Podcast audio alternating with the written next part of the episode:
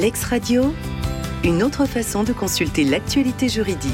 Bonjour, vous écoutez Lex Radio, nous sommes le lundi 22 mai 2023 et voici votre actualité préparée par la rédaction de l'Exbase.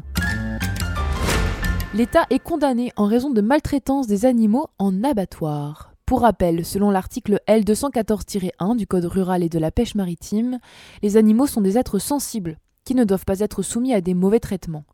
L'association L214 avait réussi à placer des caméras dans l'abattoir de Rodez qui ont mis en évidence des maltraitances d'animaux sur la chaîne d'abattage des ovins. À la suite de cette dénonciation, le ministre de l'Agriculture avait suspendu l'exploitation de l'abattoir. L'association avait porté l'affaire devant la juridiction administrative, estimant que l'État n'avait pas joué son rôle dans son contrôle de l'établissement.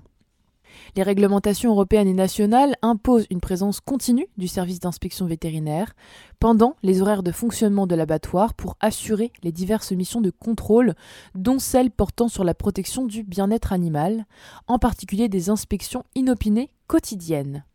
Il résulte de l'instruction que de nombreux manquements à la protection animale ont été consignés dans le cahier de liaison, mais n'ont pas fait l'objet de suites administratives appropriées, ou le cas échéant de signalement au procureur de la République pour les plus graves d'entre eux.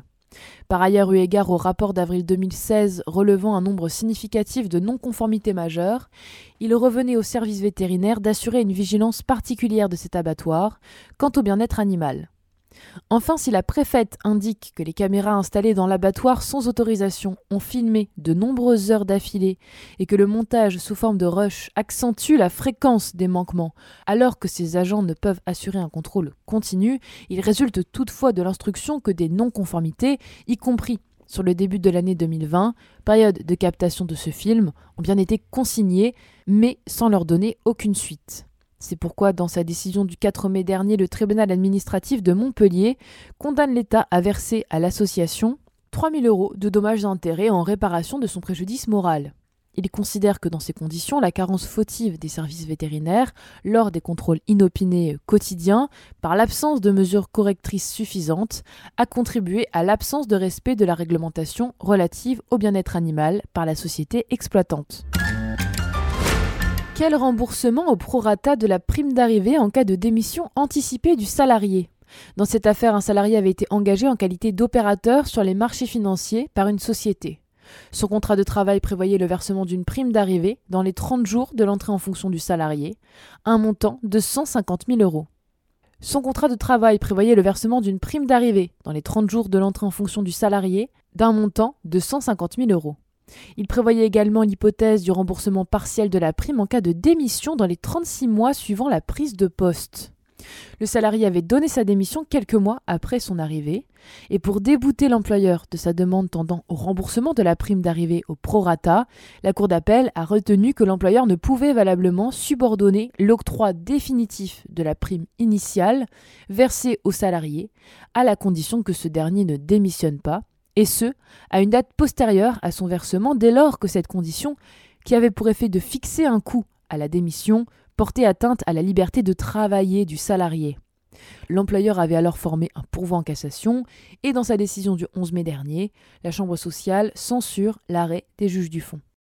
Une clause convenue entre les parties, dont l'objet est de fidéliser le salarié dont l'employeur souhaite s'assurer la collaboration dans la durée, peut, sans porter une atteinte injustifiée et disproportionnée à la liberté du travail, subordonner l'acquisition de l'intégralité d'une prime d'arrivée, indépendante de la rémunération de l'activité du salarié, à une condition de présence de ce dernier dans l'entreprise pendant une certaine durée après son versement, et prévoir le remboursement de la prime au prorata du temps que le salarié, en raison de sa démission, n'aura pas passé dans l'entreprise avant l'échéance prévue. Dans cette affaire, l'arrêt a été rendu dans le contexte d'un prêt brasseur, appelé également contrat de bière, utilisant une figure classique dans ce cadre, c'est-à-dire un cautionnement et un sous-cautionnement. Une banque avait consenti à une société, exploitant euh, très probablement un débit de boisson, un prêt garanti par le cautionnement solidaire d'une société qu'on appellera le brasseur. Le dirigeant de la société débitrice principale s'est rendu à son tour caution au profit de la société caution. Il s'agissait donc ici d'un sous-cautionnement.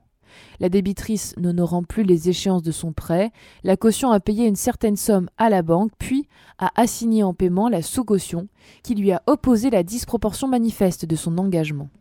En appel, la Cour avait rejeté les demandes de la sous-caution, tendant à avoir jugé que le sous-cautionnement consenti était, lors de la conclusion, manifestement euh, disproportionné à ses biens et revenus.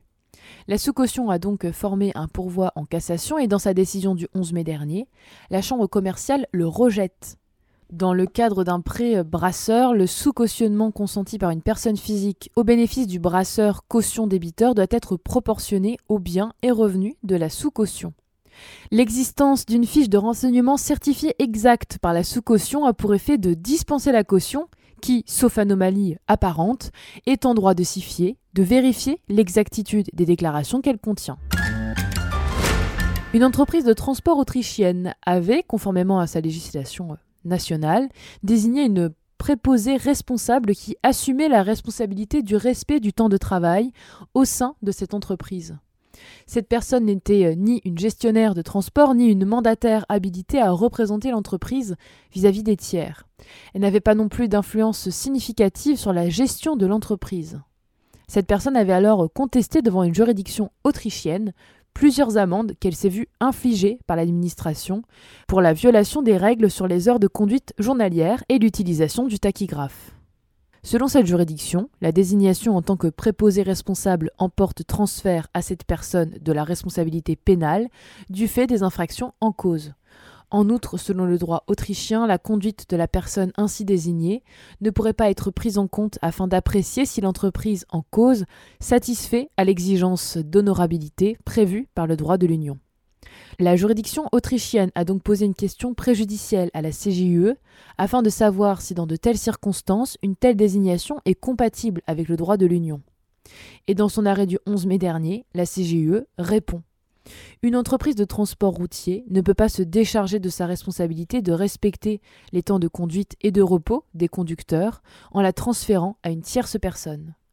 Le droit de l'Union s'oppose en effet à une réglementation nationale qui, en permettant un tel transfert de responsabilité, fait obstacle à la remise en cause de l'honorabilité de l'entreprise et à l'adoption de sanctions à son égard.